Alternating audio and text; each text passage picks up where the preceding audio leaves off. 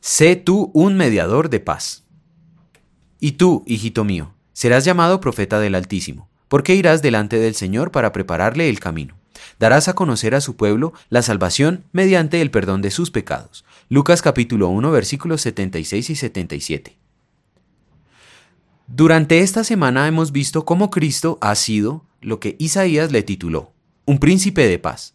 Hemos hablado de cómo Jesús trajo paz a nuestro mundo caótico y hostil, nos dio paz con Dios y paz con los demás a través de Él. Cuando regrese, experimentaremos su paz como nunca antes. ¿Qué mediador de paz es nuestro príncipe? Aquí está nuestro asombro final de este tema de la paz. Jesús nos ha hecho lo que Él es, mediadores, príncipes y princesas de la paz. Eso es lo que el Señor hizo con el hijo pequeño de Zacarías, Juan, y su padre lo reconoció y se alegró. Zacarías cantó cerca de su bebé.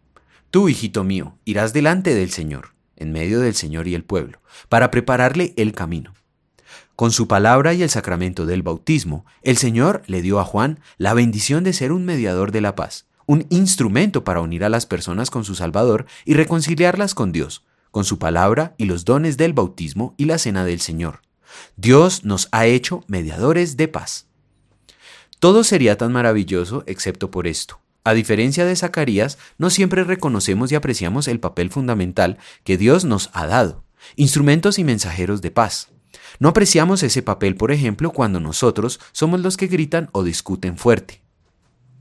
Afortunadamente, la paz que nuestro príncipe nos dio al venir no depende de nuestra excelencia para apreciarla e imitarla.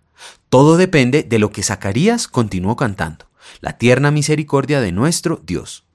En su tierna misericordia, el rey envió a su hijo, el príncipe, para que fuera nuestro profeta, sacerdote y rey. Jesús es nuestra paz perfecta.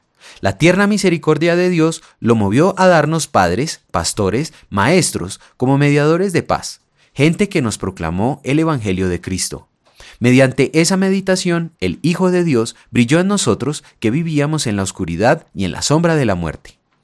Lleno ahora de su paz, ve ante el Señor y sé tú un mediador de paz, dando a las personas el conocimiento de la salvación a través del mensaje de arrepentimiento y el perdón de los pecados, y conduciendo y guiando a las personas hacia la senda de paz.